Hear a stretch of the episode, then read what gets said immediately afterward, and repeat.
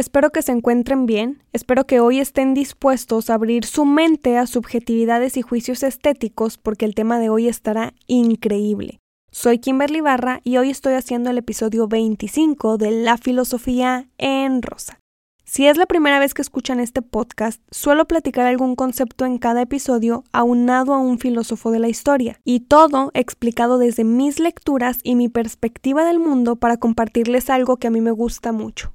Hoy quiero hablar de un tema que será bastante distinto en la mente de cada uno de nosotros. Es un tema subjetivo y cambia con las opiniones porque tiene que ver con los gustos, con algo que muchísimas veces no podemos explicar, simplemente sabemos que nos gusta, la belleza. ¿Qué es la belleza? Si les digo que en este momento piensen en un paisaje bello, lo tienen, ¿no? ¿En una canción bella? Listo. ¿En un rostro bello? Ya está. La belleza puede ser cualquier fenómeno que nuestros sentidos puedan interpretar y en esa interpretación, en ese tiempo y en ese espacio se sienta placer. Me puede parecer bello un mango por la vista, por el olfato, definitivamente por el gusto. Pero la belleza es subjetiva, como lo dije anteriormente, porque cada uno de nosotros, con cada circunstancia y contexto, con cada gusto que tenemos experimentamos un placer inexplicable al ver cierta pintura, ya sea del Renacimiento, del impresionismo, del cubismo, experimentamos cierto placer al escuchar cierto tipo de música. Por eso hay tantos géneros y hay gustos para todos ellos. Por eso algunos nos quedamos atónitos ante una escultura, una obra de teatro o una puesta en escena con bailarines, y a muchos otros eso no les gusta, así sin explicaciones. El intérprete de algo bello lo primero que sentirá será placer. Piensen en las cosas bellas que les producen placer y qué tan relacionadas están al arte o a lo que han escuchado sobre arte. Algo bello en el arte genera placer en mi cerebro cuando mis sentidos capturan eso. ¿Y qué pasa con lo que no me gusta? Eso que no me gusta a mí no es feo. No es bello para mí, pero puede ser bello para alguien más. La belleza, como muchísimos conceptos filosóficos, sí son a juicio e interpretación de un solo sujeto, del yo con su racionalidad, su espíritu, que lo llevará a interpretar un mundo de bellezas. Esto nos trae al autor que quiero exponerles hoy, un pensador alemán que vivió de 1770 a 1831. Georg Wilhelm Friedrich Hegel fue un filósofo del idealismo alemán, un momento muy importante, sumamente importante en la historia de la filosofía. Junto a Fichte, Holderlin y Schelling agregaron cosas increíbles a la filosofía y al romanticismo alemán.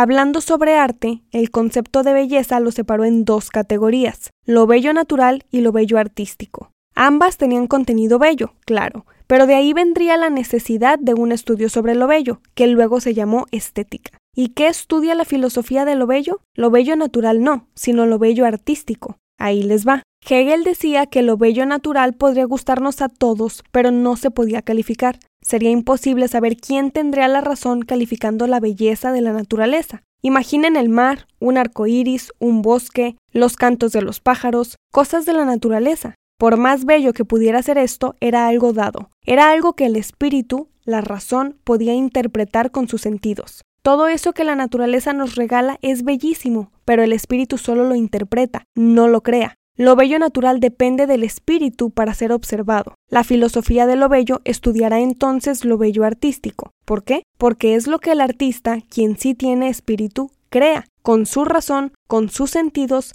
crea una belleza para el mundo de interpretaciones. La belleza artística es un producto del espíritu. Cada uno de nosotros que deseamos crear, expresar, demostrar sentimientos y emociones mediante una técnica que haga algo para interpretación y juicio es lo bello artístico. Entonces, sabiendo que en la estética podemos observar que el ser humano desde tiempos memorables ha formado estructuras mediante técnicas que el día de hoy reconocemos como bello, podemos pensar en el arte. El arte nos recuerda a todos el paso que la humanidad va dando. El arte es una de las pruebas de nuestra existencia en el mundo porque el artista busca expresarse desde su espíritu, que para Hegel era la razón, y así poder demostrar la belleza que emana de ahí, por eso no a todos nos parecen bellas las mismas cosas, y probablemente no podemos definir qué es el arte o qué es arte y qué no, pero sabemos que el artista con su técnica busca expresar lo que tiene dentro, imaginación, sentimientos, emociones, que por más alejado que intente estar de la naturaleza, siempre vuelve a ella.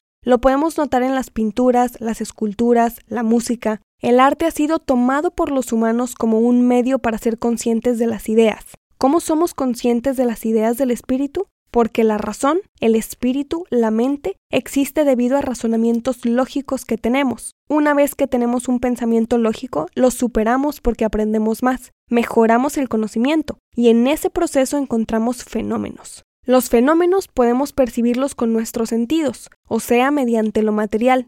Así como nosotros evolucionamos, evoluciona también lo material. El arte evoluciona junto con nosotros, y a todas estas modificaciones de materia en espacio y tiempo podemos decirle fenomenalización, palabras de Hegel. Ahora que conocemos fenómenos, cosas materiales evolucionando así como nuestros pensamientos, razonamientos, así como nosotros mismos, podemos pensar en el concepto de lo bello y confirmar que jamás estaremos de acuerdo todos en lo mismo. Es imposible definir la belleza, pero sí es posible considerar algunos elementos en ella, y para esto podemos servirnos de lo que en la historia se ha considerado arte. Ahí podemos empezar a buscar algunos elementos particulares que nos lleven a un conjunto de ideas.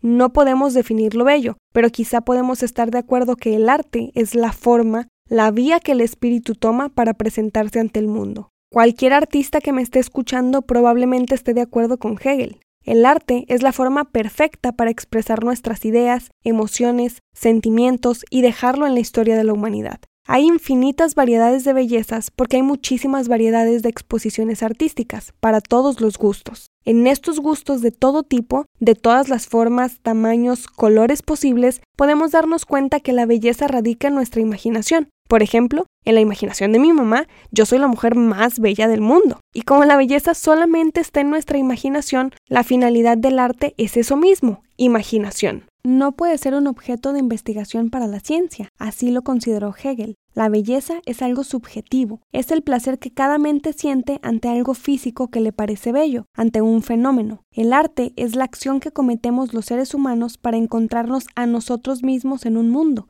para dejar en ese mismo mundo nuestras representaciones, para demostrar que fuimos parte de un tiempo y un espacio.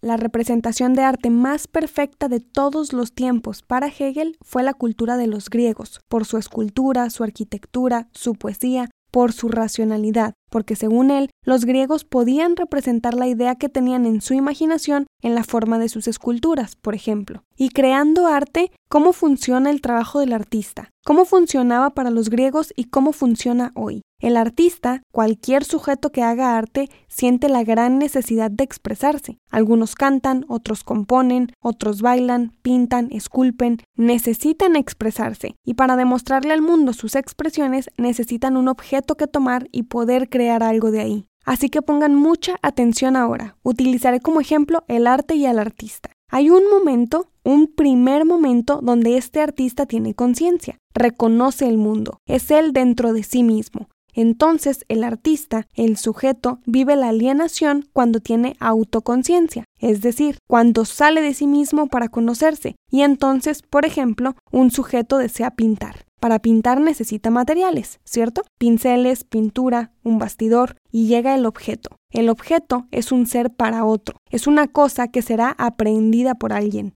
El objeto para una bailarina será la música, vestuario, un tutú, unas puntas o un motivo de expresión en la contemporaneidad. Necesita existir algo entre el sujeto y el objeto para que suceda el conocimiento, para que suceda la obra que se desea. Entonces el sujeto aprende al objeto, lo toma, crea algo. ¿Y entonces qué pasa? Llega la razón porque ese sujeto regresa con la experiencia de participar de un objeto y ya no es un sujeto solamente para sí mismo, ya no conoce únicamente el mundo, ya no es consciente solo de sí, ya conoció su experiencia con un objeto, con un ser para otro. Ahora tiene razonamiento, ahora se reconoce a sí mismo aprendiendo objetos dentro del mundo donde es consciente. Esto que acabo de explicarles es un poquito la dialéctica hegeliana ejemplificada con arte. Hegel hablaba de espíritu. Podemos entenderlo como razón, como mente, y este espíritu deseaba conocerse a sí mismo. Para conocernos a nosotros mismos es necesario conocer el mundo donde participamos, conocer el tiempo y el espacio que habitamos y conocer los objetos que aprendemos, que tomamos, que usamos para conocer y para crear.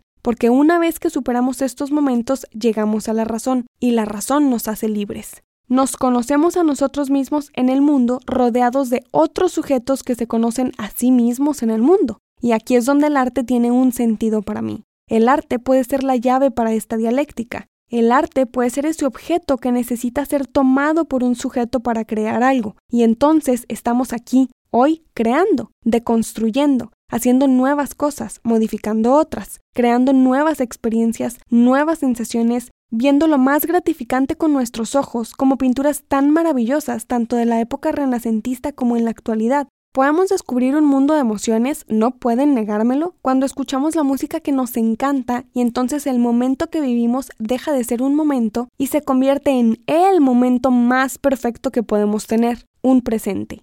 El arte nos puede transformar a un pasado bellísimo para dar cuenta cómo se vivía, qué se conocía, qué objetos se tomaban para formar una dialéctica de conocimiento. El arte del pasado nos demuestra quiénes éramos antes, el arte del pasado nos ayuda a deconstruir el arte presente porque de este, de esto que estamos creando hoy, saldrá el arte del futuro. En este tiempo, en este espacio, en estas creaciones artísticas que muchísima gente súper talentosa está haciendo, se está escribiendo el futuro. Se está presentando arte. Estamos descubriendo quiénes somos en el mundo, qué tenemos, qué pensamos, qué deseamos. En este momento el arte nos ayuda a tener sensaciones, sentimos gracias a distintas formas de expresión artística. Esas sensaciones se convierten en experiencias una vez que somos conscientes. Una vez que no solamente nos conocemos a nosotros o conocemos al mundo, sino que nos conocemos a nosotros dentro del mundo y podemos ser libres. Y el arte es una vía maravillosa para sentirnos libres. Al menos desde mi experiencia les puedo asegurar esto.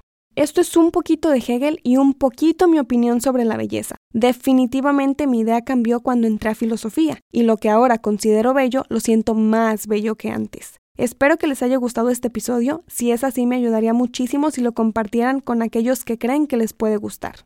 Pueden buscarme en YouTube, Instagram, Facebook y Twitter con el nombre del canal. Ahí suelo mostrar más contenido, de todo un poco. Si quisieran leer sobre Hegel o cualquier otro filósofo, puedo compartirles bibliografía.